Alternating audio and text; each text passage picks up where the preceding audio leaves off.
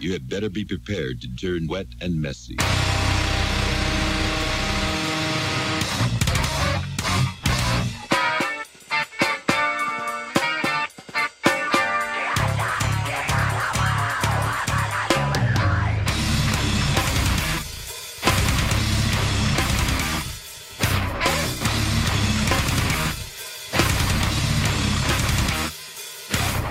Beleza, começando mais um Japinha Talk Show, hoje com o André Nogueira, amigo de longa data meu, mais conhecido como Deco, tocou na banda Ivy. E aí, como você tá, Deco? E aí, Japa, meu querido, muito obrigado pelo convite aí. Vamos conversar e vamos bater um papo legal. Opa, eu que agradeço por você ter aceitado, cara. E, pô, faz tempo que a gente não se vê, hein, mano? Faz, cara. Quase uns 10 anos, né? Por aí, cara, por aí a vida muda, né, mano? A vida passa para todo mundo, né, velho? Ninguém tá, é... Ninguém tá isento disso. Isso, eu ainda tô 12 horas na frente e já tô no futuro. é, você tá no Japão, você tá no futuro mesmo, né? Tá andando entre os robôs. Certo. E aí, Deco, vamos começar pela apresentação do porquê eu te trouxe aqui. É, você tocou na banda Ivy, né? E curiosidade, eu fui hold da banda Ivy, então a gente se conhece de, dessa época, né? E vou pedir pra você dar uma, uma introdução, assim, a, em relação à música, né? Como você começou a se interessar por música, como você começou a falar, ah, eu quero cantar. E dá uma introdução pra gente também como foi o início da, da Ivy, só pra gente se situar, assim, na sua história. Então, cara, eu comecei quando eu era criança, eu tinha uns oito anos. Eu tava na quarta série, aí um professor de música entrou na sala assim e foi testar a gente para ver quem que ele ia pegar para dar aula grátis, né? Ele ia fazer um pacote assim para uma galera. Aí primeiro ele deu aula de canto para todo mundo, né? Fez um coral, né, até para entender né, o que, que a criança sabe ali, até quais são os, qual é o seu nível de, de artístico vocal, né? Uhum. Aí ele se deparou comigo e um amigo meu que se chamava William, que eu não vejo também, ele foi para os Estados Unidos, esse cara. Né? Hoje em dia ele mora lá, não, não voltou mais, foi para lá e ficou lá. Aí a gente fez aula particular com ele durante um ano. Aí desde então eu gostei daquilo, né? Aí eu participei também de um grupo que se chamava Nascente, que era um teatro musical, uhum. né? E eles tinham um salão bem grande lá com os instrumentos musicais, uhum. com professores de canto, professores de teatro, era gratuito e eu ia com Vinícius, que era um garoto que estudava comigo no Dom Paulo, que era colégio público também, né? Aí a gente foi se apresentando por esse nascente aí, Aí eu cresci, acho que eu, fui, eu fiquei com ele até os 12 anos, com esse Vinícius e, e a Nascente, com esse amigo meu. Né? E a, ide a ideia inicial era que a gente montasse um grupo de pagode, para você ter uma noção. A gente queria tocar pagode. Meu tio, ele tinha o, o, os instrumentos para tocar pagode, né? E ele tinha em casa. E esse Vinícius tocava violão. Só que não saiu do papel, cara. A gente ficou só eu e ele tocando lá no fundo do quintal. A gente tocava é, Soueto, só para contrariar, só as antigonas, assim, pagode 90, entendeu? Raça Negra, né, cara? Que é aquela para você ouvir e chorar, assim. E eles já eram emos e não sabia, né? Eles estavam já me levando pro caminho já, cara. Sério? Começou em outra, é, em outra praia, né? É, totalmente. O rock não, eu nem sabia o que era rock and roll nessa época. Uhum. A gente foi crescendo tocando pagode, pagode, pagode até os 15 anos, aí com 15 anos eu conheci o famoso Linkin Park, né, cara? Que foi o que mudou minha vida completamente. Quando eu ouvi aquilo, nossa, cara, é, é, mudou completamente a minha diretriz do que, que seria a música para mim, né? Legal, o Linkin Park mudou a vida de muita gente. A minha também foi foi aí que virou o jogo. É. Aí eu falei, nossa, cara, é isso que eu quero pra minha vida, cara. Era isso que eu tava procurando e não tava achando aí. Aí eu, do Linkin Park, eu fui crescendo com rock, né, cara? Eu, a minha adolescência foi evoluindo com o rock, né? Até eu chegar nos 18 anos. Aí quando eu fiz 18 anos, eu saí da escola, do terceiro ensino médio, com 18 anos. E aí eu entrei no Orkut decidido a montar uma banda, cara. Falei, vou montar uma banda. E eu quero uma banda de, de rock. Aí nesse meio tempo que esqueci de falar, aí eu conheci o Salsim, né, cara, Circa Survive, que eram bandas que que me mostraram exatamente o que, que eu queria dentro do rock and roll para mim, né? Como eu queria levar isso daí pra galera. Aí eu entrei no Orkut, entrei na comunidade do Salsim e tava lá uma pergunta de uma pessoa: quem quer montar uma banda? Aí eu falei, eu quero, cara.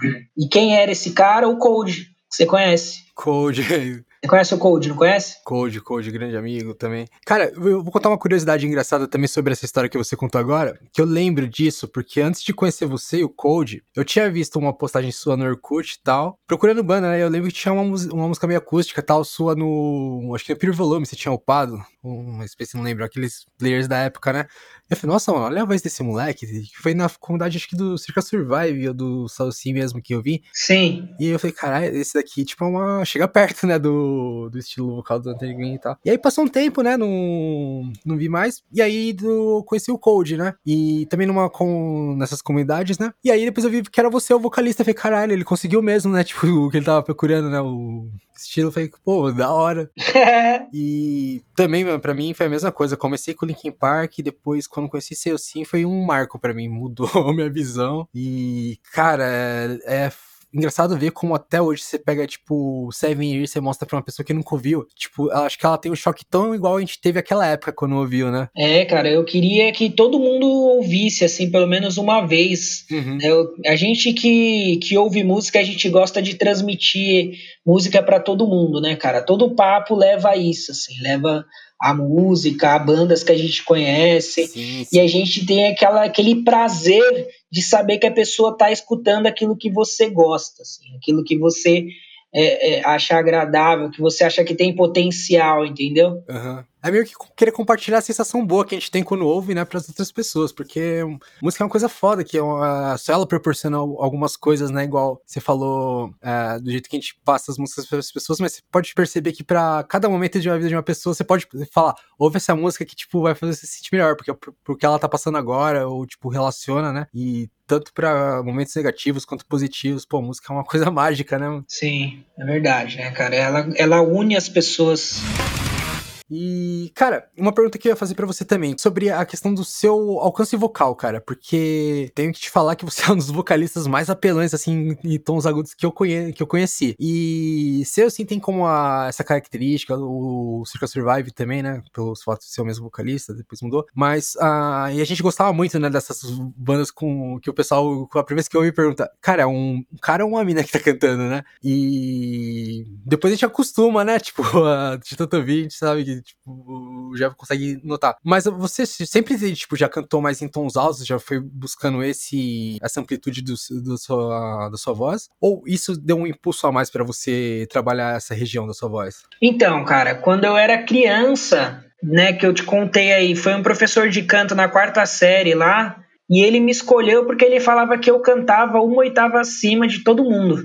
Né? Então, enquanto todo mundo estava cantando uma parte rasa da, da voz, eu estava sempre uma oitava acima disso. Aí, então, quer dizer, desde criança eu já canto agudo, né, cara? Eu lembro que eu cantava Legião Urbana uma oitava acima do que ele cantava. Né? Eu gostava de Legião também e já era confortável para mim.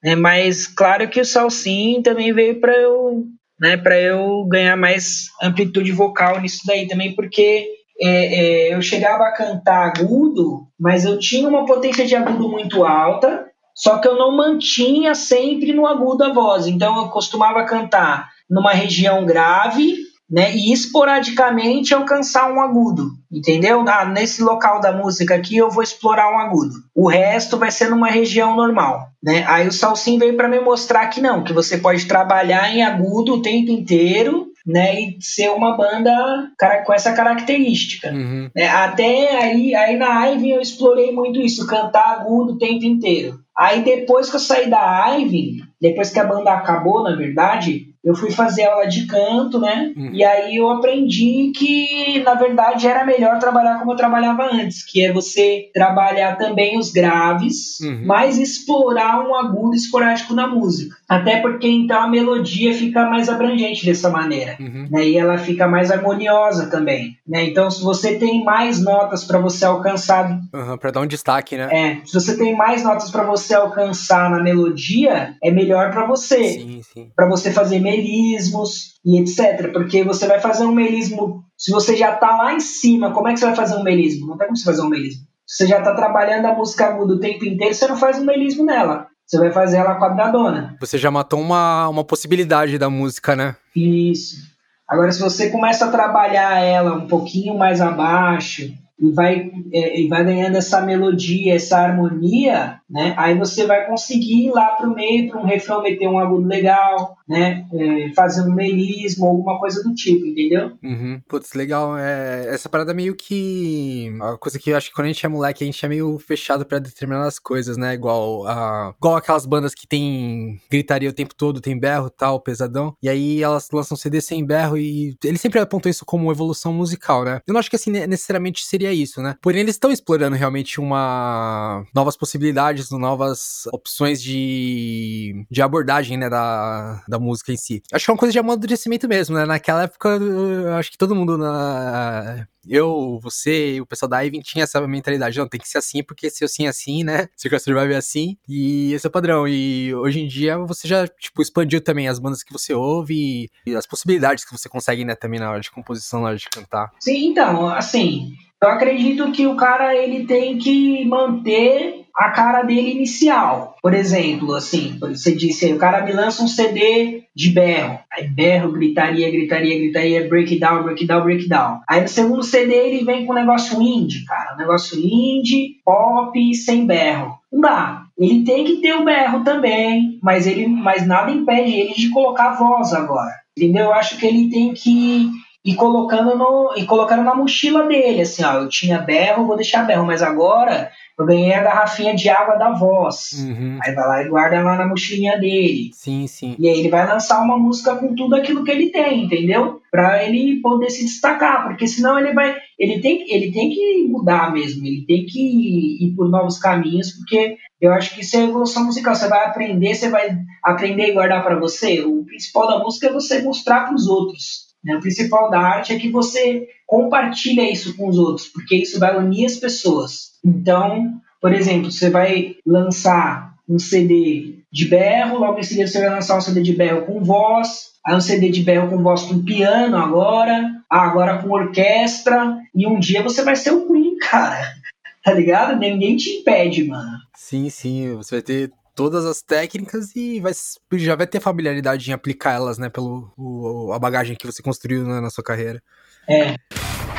Agora, voltando um pouquinho pra Ivy no, no comecinho. Aí você conheceu o Code, né? E o Code era lá, lá na minha quebrada, né? Lá na... Ele é, mora na Guilhermina ali, mais ou menos. Eu sou da Vila Matilde. E o resto da banda era praticamente toda de Guarulhos. Como que foi a formação depois que você conheceu o Code? Você conheceu ele primeiro, né? Então, eu conheci ele no Orkut. Ele tava lá na comunidade, lá, falando que queria montar uma banda. Era salsinho. Eu falei, ah, não, cara, eu não posso perder essa chance. Aí eu marquei de encontrar ele lá no Shopping Internacional ali, em Guarulhos. Você conhece Shopping Internacional? Conheço, conheço. Então, aí ele desceu do carro, do Corsinha dele, velho, todo arrebentado, batido. A gente era pobre, mano. A gente é pobre, né? Eu sou pobre ainda.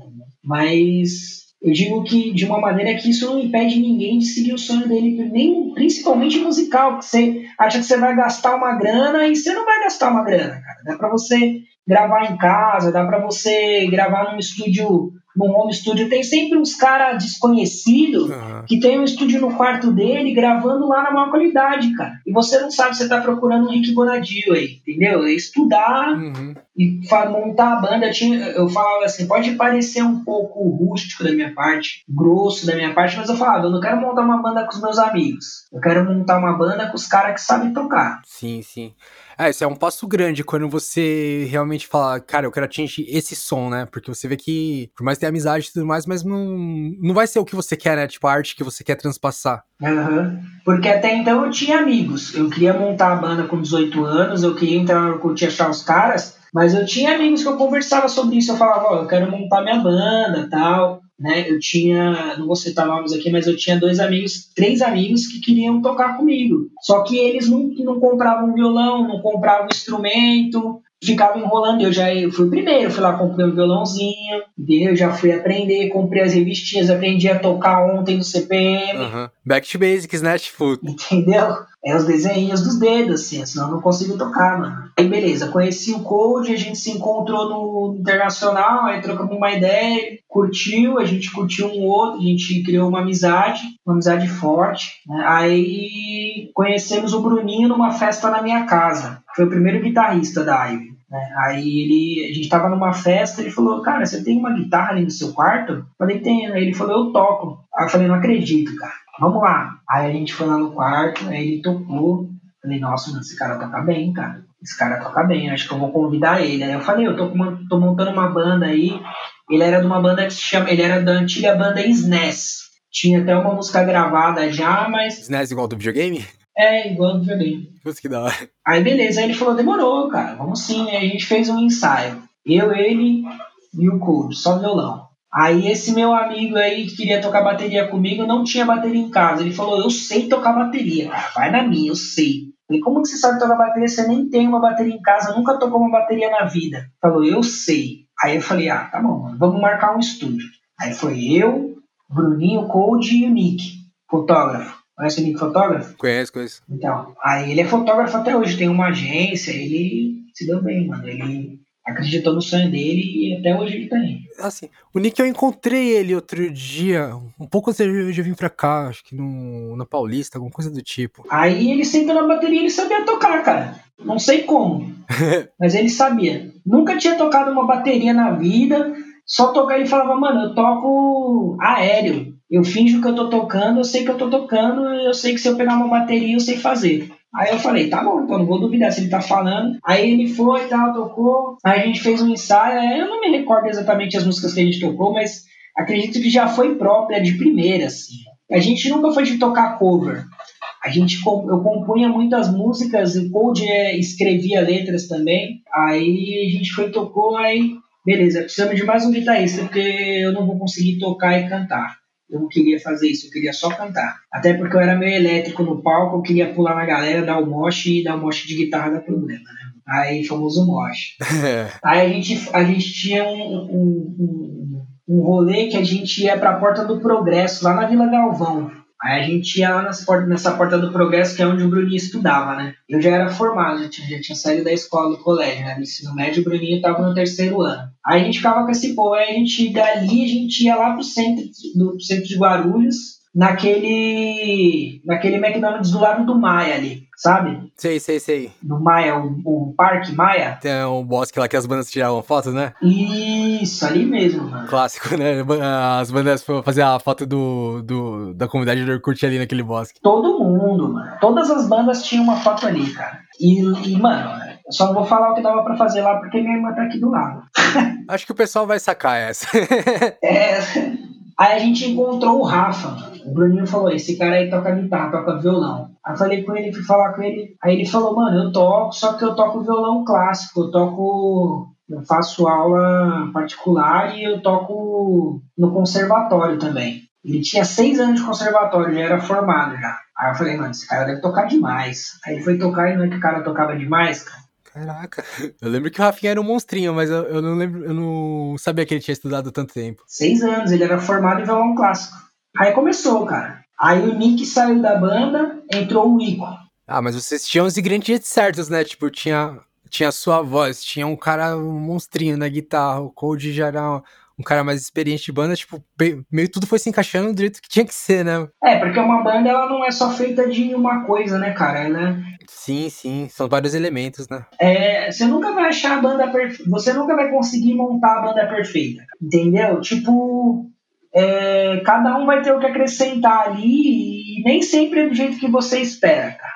Mas pode ser melhor do que você esperava, entendeu? Sim, exatamente pelo efeito elemento de fora, né? Tipo, uma coisa que você né, não é do seu costume de pensar ou do, do sua prática musical e o cara já tem esse artifício, né? Sim, você tem que saber ouvir a música que você tá tocando, entendeu, cara? Você tem que entender o que, que ela tá passando ali, entendeu? Porque é, melodicamente ela vai te transmitir alguma coisa, um, um sentimento, uma velocidade, um, é, uma história, entendeu? Então é, cada integrante vai, vai trazer isso para sua música, entendeu? Então, se você acabar. A gente era salsinha, a gente era salsinha, mas a gente também era CPM 22, cara. A gente também era NX0, entendeu? Então a gente ainda era uma, um, um mesclado de tudo ainda, entendeu? Até a gente tomando corpo, assim, tomando realidade e, e encontrando o nosso caminho mesmo que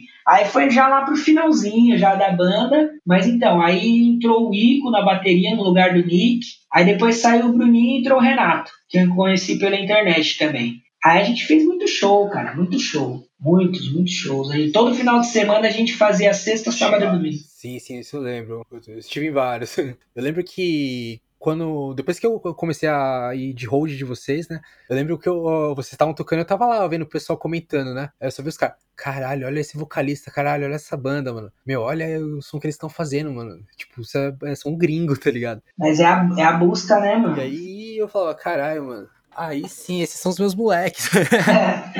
É, tipo, nessa época, eu acho que tinha muita gente já que curtia essa pegada é, Seu Sim, Secret Survive, Marosa, né?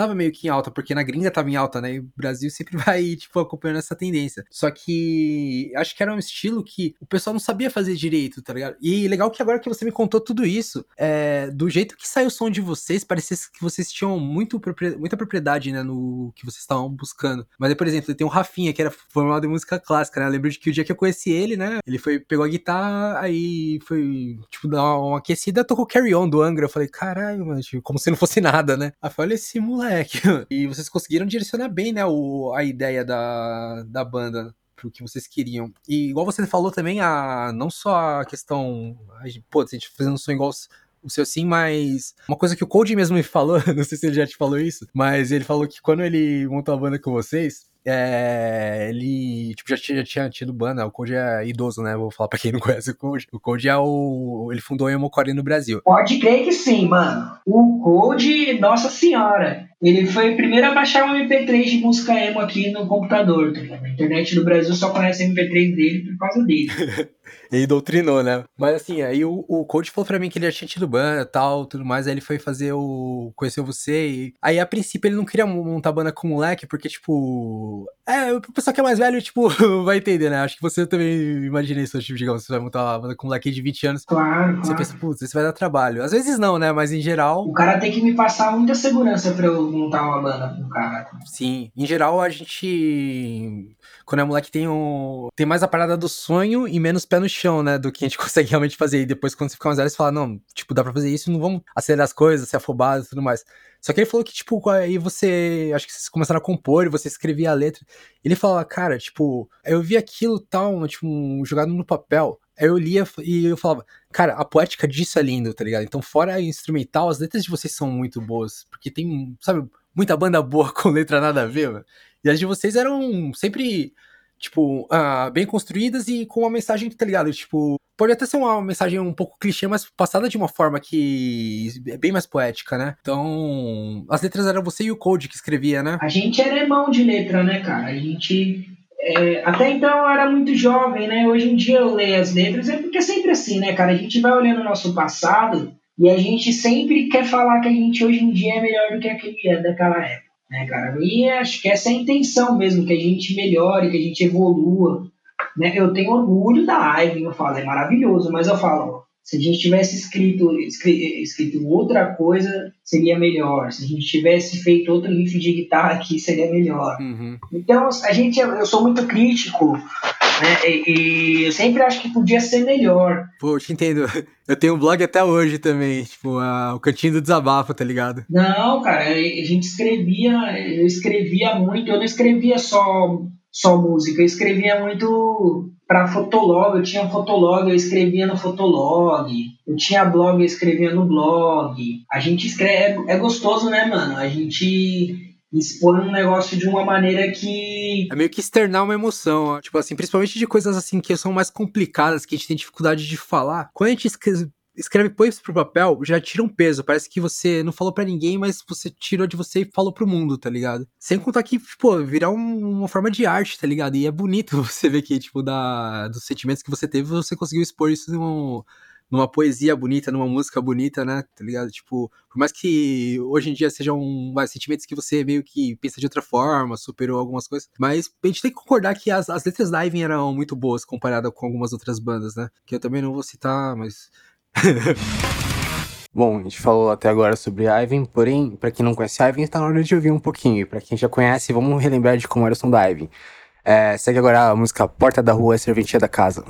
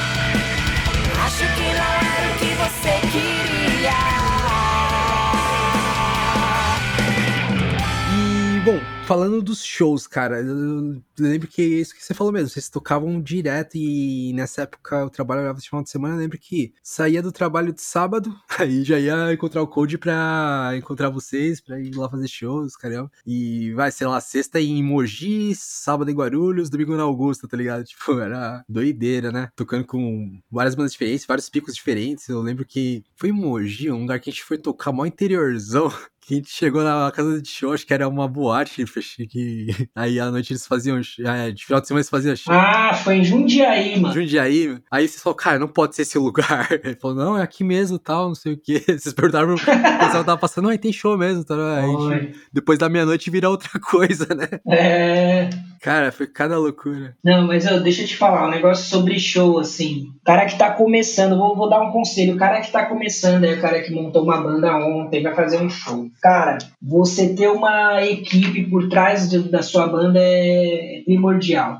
Porque você vai subir no palco, de lá de cima do palco, primeiro que você não consegue ouvir o que a galera tá, tá ouvindo. Uhum. Você vai parar lá com a sua guitarra na frente do seu amp, você vai tocar ela, você só vai se ouvir ali. Pouco a pouco você vai ouvir a voz do, do seu vocalista dependendo da casa de show. Então, uhum. Você tem um, um cara, um, um, cara que pode ir lá na mesa para você e aumentar o volume do, do seu microfone, uhum. aumentar o volume da sua guitarra, aumentar o volume da bateria, ou abaixar, Sim. ou organizar o som para você é muito importante, cara. É muito importante. Porque você vai conseguir mostrar um trabalho melhor assim. Eu cansei de ver bandas no começo a gente ia lá, pegava ingresso para ver as bandas estavam abrindo, show, as primeiras bandas, assim. E eu falava aí, ó, tá vendo, cara? Eu não tô ouvindo a guitarra do cara. Aí a gente chegava mais cedo, aí eu vi, pô, o cara não tava com a guitarra no volume certo, ou não dava para ouvir o baixo, ou a bateria tava encobrindo tudo, o vocalista tava gritando, se esgoelando lá e não dava para ele, ele não conseguia se ouvir, não tinha um retorno.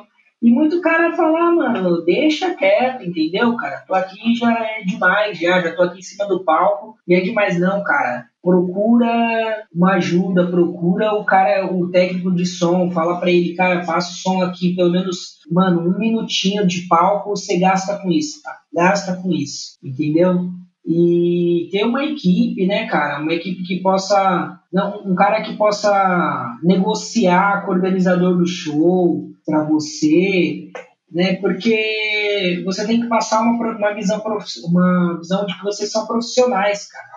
Vocês cuidam da música e tem uma equipe que cuida do som, tem uma equipe que vai negociar o show, entendeu? Tem uma equipe que vai levar fã-clube para conversar com vocês Entendeu? Então, tipo, é, você ir galgando esse caminho, fazendo esse caminho da maneira, da melhor maneira possível, cara, para levar qualidade. Porque você tem que criar, tipo, uma fantasia, assim, né, cara? Você tem que deixar aquilo menos real possível. As pessoas precisam, elas enxergam numa banda um negócio muito grande, assim, né? Então você, você tem que ser complicado. Você tem que ser fantasioso, você tem que ser super, entendeu?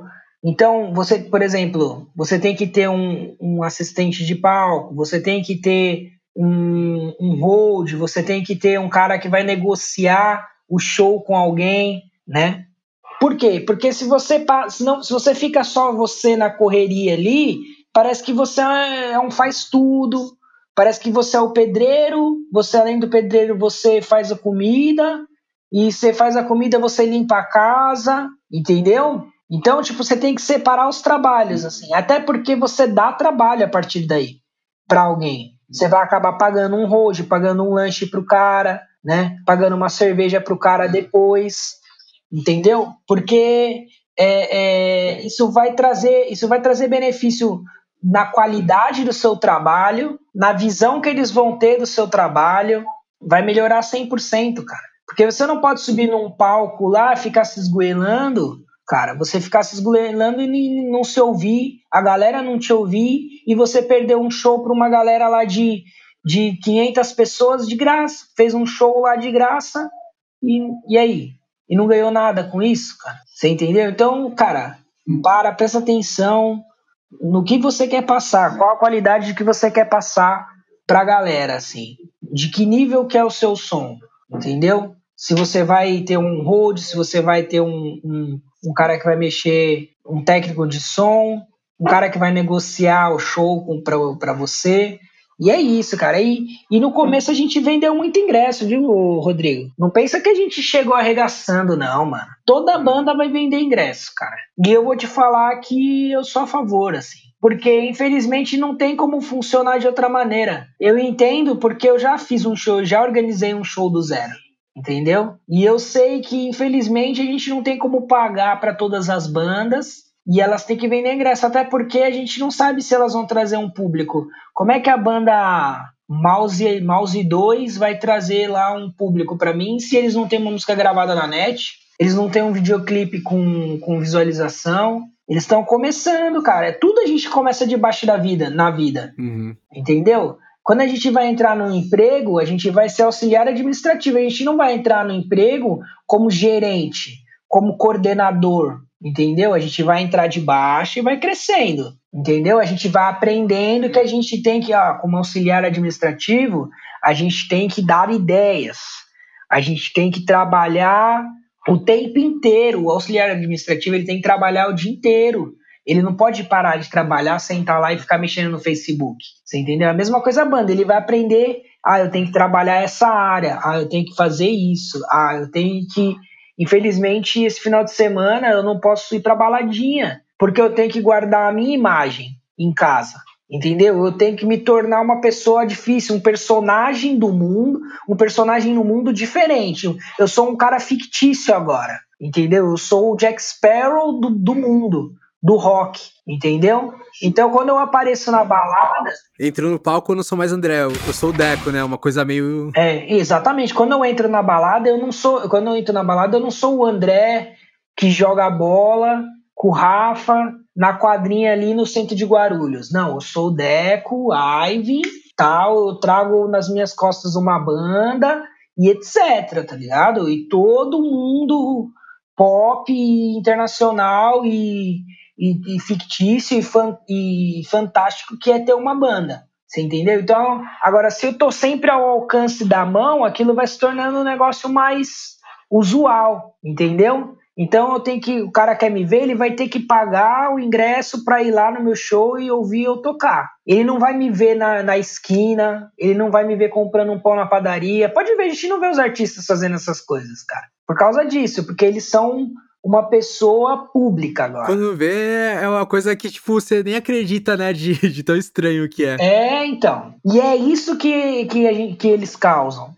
Você entendeu? Mas por quê? Porque para começar, eles escolheram ter um hold para fazer o trabalho do palco. Eles escolheram um técnico de som para fazer o som, um cara para negociar. Eles, entendeu? Eles foram. É, entrou, eles entraram no mundo da música e seguiram os passos das pessoas que fizeram certo. E fazer certo é isso, cara. Certo. É, é uma coisa mesmo, posso falar, a imagem que você passa, mas também você já tá tratando isso como uma coisa profissional, né? Igual ao que você falou, aonde você quer chegar como banda, qual é a qualidade da banda que você quer ter, né? E basicamente é uma coisa que no começo vai, muitas bandas não tem, mas a, toda banda geralmente vai acabar tendo um hold porque, pô, tem equipamento para carregar, tem coisa tá pra afinar e tudo mais. Eu lembro, inclusive, tá ligado? Teve um show, acho que foi lá no rancho, né? Que aí eu tava montando o palco pra vocês. Aí tinha uma, umas menininhas na frente me chamando, me puxando. Fala pro Deco que eu amo ele e tal. eu falei, mano, depois vocês falam com ele e tal. Tipo, é, mano. o Code falava, mano, não fica dando atenção pro pessoal que são atrasa tudo e tal. E numa dessas, tá ligado? Uma menina ficou me chamando e tal, não sei o quê. E eu não dei atenção, né? Na verdade, ela tava me chamando porque eu deixei cair o celular, tá ligado? Ela tinha pegado pra entregar. Aí, tipo, foi aquela, tipo, meti o cabresto e acabei quase per... Mas é. é para... Nesse mesmo dia também, acho que os caras queriam tesourar o tempo de palco de vocês pra a banda que ia tocar depois, não lembro qual que era, né? Mas. Já fugi do combinado, né? Tipo, vocês cumpriram o cronograma tudo mais, os caras acho que queria contar duas músicas. Aí tava eu, não lembro quem que era o outro road, mas não era um que ficava de costume com a gente, né? Uh, o Matheus costumava ficar na mesa de som e ficou eu e o outro. E aí, tipo, eles falaram pra vocês parar. Aí o Code virou e falou: fala que a gente não vai parar, não. Aí a gente segurou a porta lá do que os caras iam entrar pra desligar tudo pra vocês continuarem tocando as músicas. Os caras ficaram putos com a gente depois. Seguraram a porta? A gente segurou a porta pros caras não, não subir. Nossa, mano. Nossa. Você tava falando aí que as meninas chamando.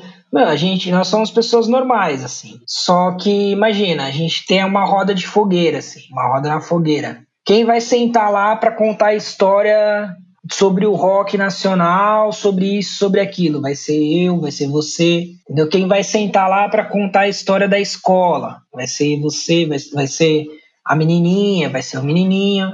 Entendeu? Então, é, a gente tem que dar valor a isso, a essa história que a gente conta, entendeu? Por isso que a gente tem que sempre fazer do jeito que, que eu tava falando, assim, você ir atrás de um hold, ir atrás de uma equipe, cara, para você poder contar a história do jeito que ela é mesmo, entendeu? Mas diz aí, fala aí. E você nunca teve banda, cara? Cara, tive, tive várias, na verdade. Ah, acho que a que eu fiquei mais tempo era uma que chamava Haikyuu, era lá da Penha, né? Ficou um ano mais ou menos tocando, lançou dois EPzinhos, mas sabe a, a, aquela coisa que a gente tava falando, onde você quer chegar do, na sonoridade e, tipo, não acompanha, né? Tipo, as ideias que eu tinha, acho que já destoavam, né, da, do resto da banda. E é engraçado, porque na época eu tava muito bitolado no MySpace, eu tava mostrando pra eles aquelas bandas que estavam surgindo surgindo. Na época era Bring the Horizon, Enter Shikari. Na época tinha acabado de começar a bombar uma que chamava. A... Era a cena mais Space, você lembra, né? Tipo, quando estourou o Arctic Monkeys, todas essas bandas. Começou a surgir muita banda, tipo, saindo no MySpace e indo já pra Warpage Tour, já saindo pra Sim. Billboard, os caramba. Uhum. E aí eu tava meio que, tipo, digamos que um passo à frente deles naquela época. Eu lembro que teve uma uma reunião que a gente falou, cara, é, eu, eu lancei a ideia, né? Tipo, que a gente ia gravar umas músicas, eu falei, acho que a gente não devia ir pra estúdio agora. Eles, por quê? Sabe, porque acho que as músicas não estão o melhor possível, sabe? E aí eles falaram, como assim? O que que falta? Eu falei, ah, cara, tipo, não sei exatamente o que falta, mas dá para melhorar, né? Tipo, ia. O pessoal tava afobado, né, pra, pra lançar. Sempre fica, né, cara? É, no ensaio seguinte eu acabei falando, cara, a gente precisa de um pouquinho mais de breakdown, tá ligado? Que porra é breakdown? Aí foi umas quebras de tempo muito louca. Eu comecei a mostrar, né? Tipo, eu tinha também acabado de começar a ouvir banda com breakdown e tudo mais. Mas aí, tipo, meio que cagaram pra ideia. Um ano depois toda a banda tava metendo breakdown. Aí, tipo, fui o visionário incompreendido e tal. É, então. Mas aí, tipo, depois acabou transformando a banda, cada um foi pro outro lado, tipo. Meio, sabe quando você vê um, o seu amigo roqueiro da escola que 10 anos depois tá ouvindo uns bagulho nada a ver e, tipo, meio que ele trata a época roqueira dele como uma fase idiota, tá ligado? Tipo, eu não, sei lá, não consigo todas as coisas que eu gostava, assim, tipo, simplesmente descartar. É, eu também não, cara. Tanto que eu gravo, componho até hoje. Sim, sim. É importante, tá? Que é uma coisa que te faz bem também, né? Bom, e eu lembro também que, igual você falou, quando vocês começaram a tomar forma do jeito que vocês queriam, que vocês imaginavam mesmo, foi mais pro final, né? E aí eu lembro quando vocês tinham gravado uma música, acho que nem chegou a sair e tal, vocês mostraram mesmo lá, só na, um pouquinho antes do ensaio e tal. Foi quando o Matheus tinha. A primeira música que o Matheus gravou na bateria, lembra? Nossa, essa música é clássica, cara. Foi a melhor música da Ivy e a gente não lançou. Então, e acabou logo um pouco depois, né? E eu lembro quando eu ouvi, tipo, eu lembro vocês falavam, tá ligado? Tipo, mano, essa música tá foda, não sei o que, essa música você vai, você vai, vai tirar o chapéu, tá ligado? Aí eu ouvi e tal, e eu falei, caralho, gringo, gringo, tá ligado? Tipo, tá no mesmo nível das bandas de fora. E aí depois falou, cara, não, o Matheus gravou em um take. Eu falei, caralho, mano, o moleque é um monstro, né? Não, esse Matheus, ele tá aí, cara. Ele toca até hoje também, o Matheus Saldanha. Tá, tá. Quem quiser procurar ele no Facebook, ele põe vídeo lá, cara, direto. Sim. E ele, ele gostava muito de uma banda chamada 36 Crazy Fists. Não sei se você já ouviu ela. Já ouvi falar, mas eu nunca ouvi. Era uma, meio new metal, meio metalcore e tal. E eu, eu lembro que a gente trocava uma ideia que eu tinha uma blusa do 36 que eu já meti ele e ele falou, mano, Vende essa blusa pra mim. Não, mano. que é o. Ponto. Tentaram roubar essa blusa várias vezes, né, tá comigo até hoje. Mas aí, aí a gente trocava muita ideia do 36 Crazy Fish. Eu lembro que o Matheus, quando começou a postar uns covers no YouTube, mas no estúdio mesmo, né? Produzidinho, corte de câmera. Aí ele fez uma de uma música do 36. E eu tinha o baterista deles adicionado no Facebook, né? Ele é o, tipo, mano, o Drone Hero do Matheus. Uhum. E aí ele postou um cover do Matheus. Ele teve um dia que ele ficou vendo os covers da, de música dele no, no YouTube, postando e comentando, né? E aí ele postou no, no Matheus e falou: Cara, esse aqui tá perfeito, tá ligado? Tipo, não conheço esse cara, mas manda bem pra caramba. Eu, caramba, eu fui ver o Matheus não tinha ele adicionado. Eu falei, mano, precisava. Ele avisei pra ele na hora, mano. O moleque ficou emocionado e tudo mais. Mas pensa, se eu não tivesse visto aquilo, ele ia passar sem saber que o herói dele, tipo, viu o vídeo dele e aprovou, tá ligado? Tipo, foi uma coisa foda, mano. O Matheus é monstro, cara. Ele é bom demais. Uma coisa que eu me arrependo. é, o Salsin, ele fez teste pra vocalista uma época, né? Saiu o Cover Heber. Aí o Tillian Pearson gravou uma música com eles, mas não ficou. Aí eles precisavam de vocalista. Eu não mandei vídeo, cara. Devia ter mandado. Putz, devia, cara. Podia. Já pensou, os caras me escolhem, mano? É sucesso demais na minha vida. Sim, mano, e, tipo. Aí o Anthony Green voltou agora. E engraçado que naquela época ficou mó. Ficou mó hype pra ver quem ia ser o vocalista. Eu lembro que, tipo, a comunidade de Celcinhas, todos os tópicos eram qual, quem será o vocalista. Todo... Eu conheci uma parte de banda assim, inclusive, né? Que o pessoal ia postando umas bandas lá que o cara cantava em tom alto. E ninguém, acho que ninguém no mundo esperava que ia acabar sendo o Anthony Green de novo, né? É, então. Ah, eu queria um novo vocalista, cara. Sei lá por quê. Você gostou do CD que saiu com o Anthony Green, o segundo? O, esse último, né?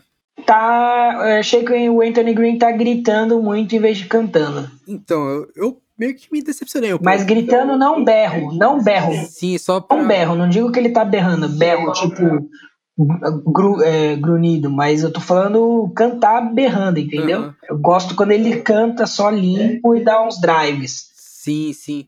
Naquela época ele tava meio que. Os ao vivos dele estavam meio estranhos, né? Acho que foi na época da... que ele foi pra reabilitação, tudo depois, né? Mas tava meio estranho. Só que eu fiquei bem decepcionado, pra falar a verdade, porque, cara, pra mim um dos registros musicais mais fodas da história, eu sempre falo isso, é o Translate the Name, né? O EP do Celcinha, aquele. Nossa, Pô, maravilhoso. do começo ao fim não tem um segundo dele que eu falo, nossa, mano, isso aqui é demais, tá ligado? Foi uma coisa que realmente acho que foi uma das coisas que eu mais ouvi na vida. E minha expectativa era que fosse um Translate the Name 2, tá ligado? Quando saísse esse CD. E a. Não foi nada disso, né? Tipo, foi meio que um pouco É. o caminho que o seu sim já tava indo. Mas acho que o Anthony Green puxou muito mais pro lado experimental que ele tava fazendo no Secret Survive do que deixar o Assassino do jeito que era. Então meio que foi uma coisa que pra mim flopou, sabe? Foi legal tudo mais, né?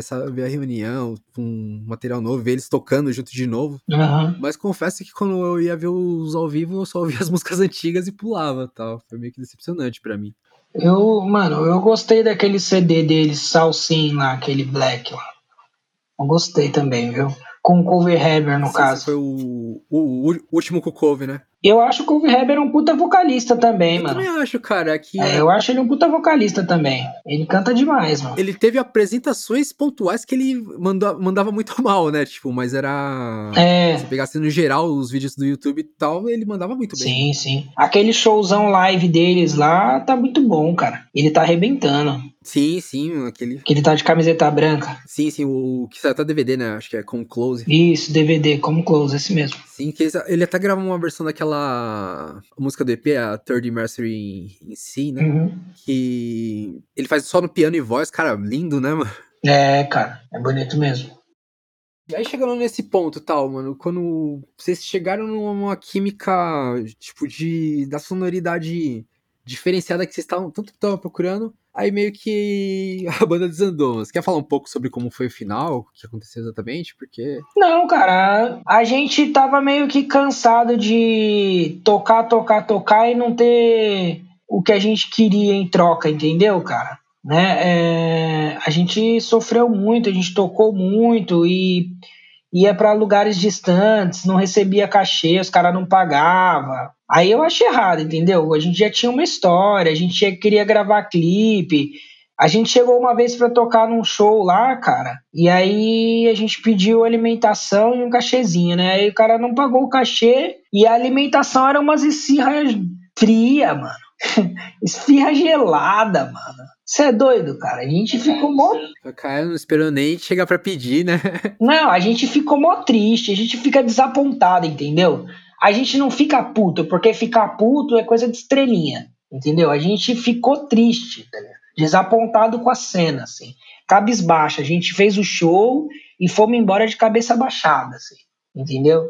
Aí aconteceu muito isso né? Aí a MTV acabou, né? A MTV acabou, aí acabou December, lembra da December? Acabou. December, acabou level, level não sei o que que tinha lá. Restart acabou, eles fizeram parou de tocar mocota na época, fizeram uma pausa de dois anos até lançar o Norte aí, o novo CD deles. Aí pararam agora de novo e acho que acabou de verdade. A Fresno tinha parado também. Todo mundo parou. Teve de quem não parou, terminou a banda. Aí a gente fez uma reunião na casa do Cold, eu lembro até hoje. Eu não esperava por isso, cara. Por mim, a gente continuaria a banda. Aí a gente conversou, aí eles falaram, aí todo mundo votou. Aí acho que não. Eu e o Matheus queríamos continuar.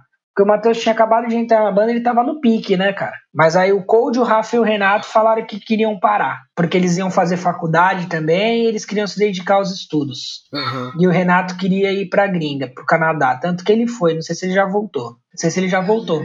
Ah, eu também não sei não, mas eu lembro que logo depois ele foi. Aí a gente falou, ah, cara, sem a MTV no ar aí, o nosso clipe que a gente tava planejando, a gente tava planejando gravar o clipe, a gente tinha feito uma viagem pro, litoral norte para escolher uma praia, porque seria na praia, seria uma prainha bem pequena. Quando a gente encontrou a praia, cara, a gente encontrou uma praia particular de um condomínio. Juro pra você, mano. A praia tinha 30 metros. Caraca, Minúsculo, cara. Tipo, cabia, sei lá, três carros em dava nem pra jogar um futebolzinho, né? Um, fu um. Três, nem um fute dava, nem um fute dava. Três carros enfileirados só. Aí a gente ia gravar nessa praia. A gente falou, mano, perfeito. Eu nem sabia que existia uma praia desse tamanho. É viagem também, agora que você tá falando, eu não tô conseguindo imaginar direito, tá ligado? É, então, mas era desse tamanho, juro pra você. Era, ela era particular de um condomínio. Era ela e atrás dela um prédio gigante, muito louco. Aí a gente falou, vamos gravar aqui, vamos perguntar pros caras se pode gravar. Aí perguntamos, podia.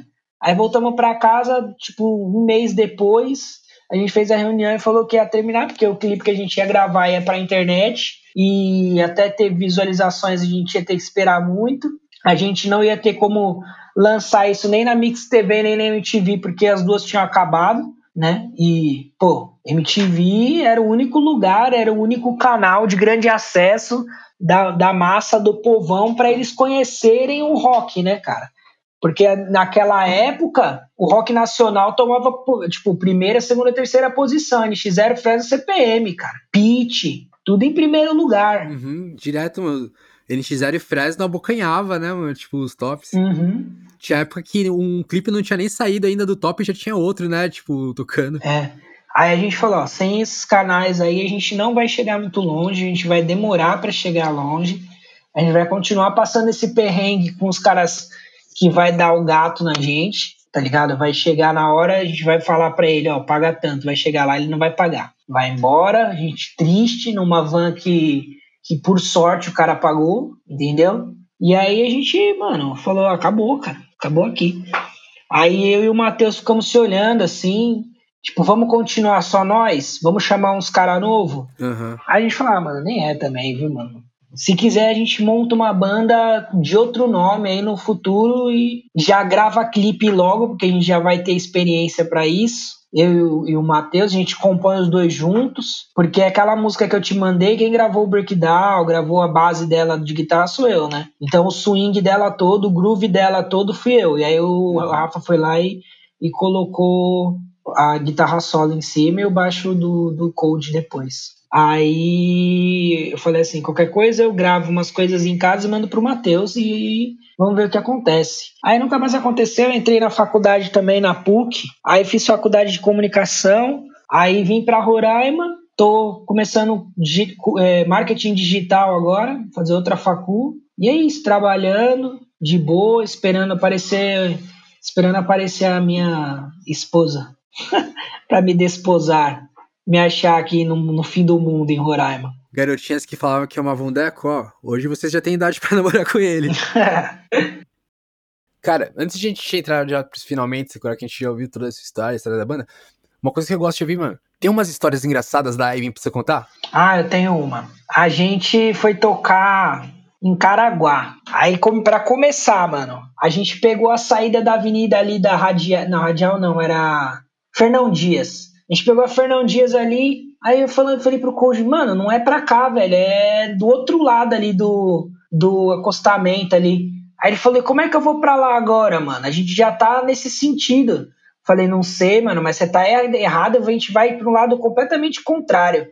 Mano, sabe o que é uma rodovia? O Code me engata ré na rodovia e começa a dar ré na rodovia. Os carros passando a milhão e a gente dando ré na rodovia. eu falei, mano, a gente vai morrer hoje, velho. Já era. Cara, Code sendo Code. É. Aí a gente chegou lá, a gente entrou no lugar, só dava metaleiro, cara, pra começar. E a gente pronto para tocar a cover de 30 Seconds to Mars. Não vamos nem fazer show. Aí os metaleiros tocou a primeira banda, metal. Segunda banda, metal. Aí subimos no palco. Aí a gente tocando 30 Seconds to Mars. Daqui a pouco grita um cara lá de baixo. Vai, Xuxa! Aí eu terminou a música, peguei o microfone e falei assim, ó, mano, a gente é a Xuxa, cara. Mas a gente tá tocando o CD dela ao contrário. Aí os caras. Ganhamos o público na hora, mano. Ganhamos o público na hora, mano. Ô, louco, aí sim, mano. Pior, mano, você mandou bem nessa aí. É, cara. Cara, eu tenho uma engraçada também pra contar. Essa aí você não tava junto que tava eu e o Code. A gente tava indo pra encontrar vocês em Guarulhos. E era o dia que o Rogério Ceni fez o centésimo gol. tava eu e ele indo pra encontrar vocês. O Rafinha mandou uma mensagem pro Code. Falou, mano, gol. Aí o Code já falou, do Rogério? Aí ele, é, cuzão. Mano, ele, a gente tava passando perto de um Habibs, uh, o Habibs da Avenida Itaquera ali. Ele parou, tá ligado? No estacionamento Habibs, tá cheio, né? Ele parou, tipo, todo torto, parando, é, uh, pedindo os carros que estavam pra sair, né? A gente entrou, foi lá dentro só pra ver o replay do gol, tá ligado? Cara, o Code é viciado de futebol, né, mano? Então, e, pô, era um dia mágico. Centésimo gol do Rogério Ceni. Você é corintiano, né, Deco? Corintiano. Então, você é rival, cara. Mas naquele dia lá foi no nosso dia de felicidade, tá ligado? Aham. E aí, mano, eu lembro que a gente viu o gol, viu o replay umas cinco vezes, né? Que repetiram várias vezes. E aí a gente saiu, mano, tinha um cara tentando tirar o carro, o Coach parou bem na, no, na frente do carro dele. Mano, o cara xingou a gente pra porra. Aí o Code virou pra ele e falou: Calma, cara, não é todo dia que o Rogério faz 100 gols. Isso aí saiu fora. a desculpa do cara, né? Eu falei: Caralho. É, então que o Code é o exemplo de maturidade, né? E ele dá uma dessas. Eu falo: Caralho, Teve uma também, mano. Essa aqui acho que você não sabe, mano. Um dia que vocês tocaram num lugar que chamava Império do Chopp. Foi até um dia, um dia que a December tocou também. Sei, sei. Inclusive, eu acho um, um, lugar enganatório que eu cheguei lá, eu falei, tem chopp? A menina falou, não. Eu falei, caralho, mano, Império do Chopp não tem chopp. Império do Chopp não tem chopp, mas não tinha pra nós, acho. Que a gente tinha cara de criança. Sei lá, não vi ninguém tomando chopp, talvez, talvez. Ainda bem, tava jovial ainda. Mas aí, tipo, teve uma hora que, um pouco antes de começar a, a tocar, eu, acho que eu, eu saí para comprar cigarro, o coach foi comigo no posto. Aí ele virou pra mim e falou: Acho que vocês tinham proibido ele de, de, de beber antes do, dos shows, né? Aí ele virou pra mim falou: Japa, se eu fizer uma coisa, você promete que não vai contar? Aí eu, o que, mano? Ele falou, vamos tomar uma breja ali, mas não fala pra ninguém, tá ligado? Aí, novamente, inversão de papéis, cara. O Code, que devia ser o paizão da banda, saindo pra beber escondido, né? é, mano. Certo. Só para finalizar essas histórias, tem mais uma que eu lembro. Essa.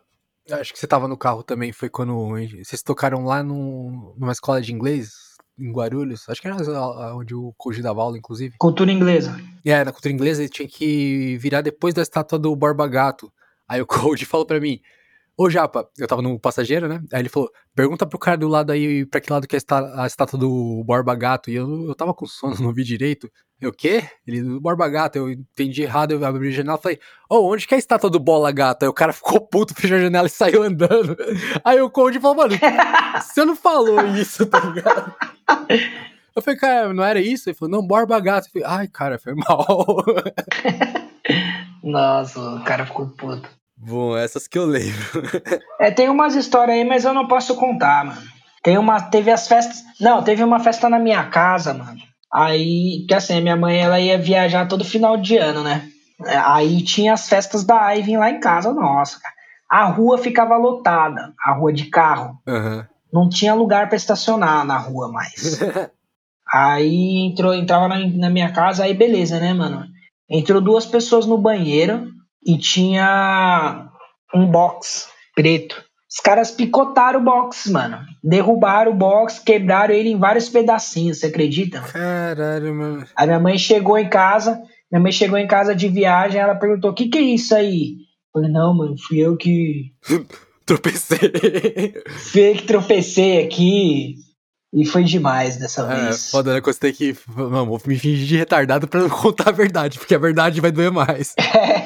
Não, é ser muito burro, né, mano? Quem é que tropeça e quebra o box, mano? O cara pelado correndo dentro do banheiro, mano. Acontece, mano. Bom, é basicamente isso, cara. Aí eu vou pedir agora pra você no final deixar uma mensagem aí pra todo mundo que ouviu o Ivan, quem não ouviu também, mano. Fala aí, mano. Vende seu peixe, fala pra que a banda era boa. Bom, pessoal, vocês que curtiram aí o podcast do Japinha, muito obrigado por ficar até o final aí, ouvir nossa conversa, nosso papo. Quem quiser pode ir lá dar uma ouvida no palco MP3 Ivy. Lá tem algumas músicas nossas, não tem todas, mas tem algumas. Dá para vocês ouvirem, curtirem. Né? É, é um som que já faz 10 anos que tá aí, mas que não perde qualidade para nenhuma banda que tá tocando aí, entendeu? A gente consegue manter a nossa história em pé aí, como todas as outras bandas, né? E agradeço mesmo já de coração a todo mundo que ficou aí. Obrigado, Japa. Opa, eu que agradeço. Né? Você que tá aí do Japão, quero manter essa amizade aí. Né? E espero que todo mundo tenha escutado com humildade. Eu venho aqui e falo com humildade mesmo né? Porque sem humildade a gente não chega a lugar nenhum, né, cara? A gente tem que saber respeitar todas as pessoas. Cara, e eu assino embaixo, viu, mano? Qualidade de som de vocês era sensacional. Tanto que, cara, eu sempre falava, mano. Tipo, teve uma vez, acho que eu fui fazer uns shows de road pra, Believe, pra Believe, tá ligado? Aí depois eu falei, caralho, você vai, vai virar road dos moleques? Eu falei, não, mano, eu só fui lá pra. Porque eles estavam precisando no dia, vocês não iam tocar, né? Mas eu sempre falava, cara, eu tava com. Eu era road de vocês porque... mais porque eu acreditava muito, tá ligado? No projeto, tá ligado? Tipo, era o tipo de som que eu gostava e eu falava, mano, se der certo eu quero estar aqui com vocês também, tá ligado? Tipo, sempre. É, na amizade, mano foi uma banda que eu falo, mano, isso é um, é um som bem feito que eu gosto, tá ligado? Que se eu puder ajudar, eu vou ajudar, tá ligado? E é isso, mano. Ouçam Ivan. Bom, e pra finalizar, então vamos com um dos trabalhos mais recentes aqui do Deco, né? A música chama Um Beijo. Então fica com vocês. Um beijo de André Nogueira e até a próxima.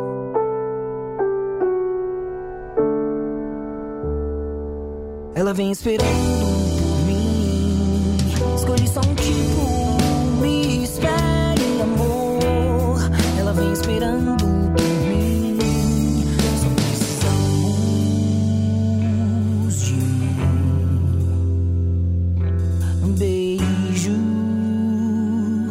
Ela vem esperando por mim. Escolhi só um tipo, me espere, amor. Ela vem esperando por mim. Só precisamos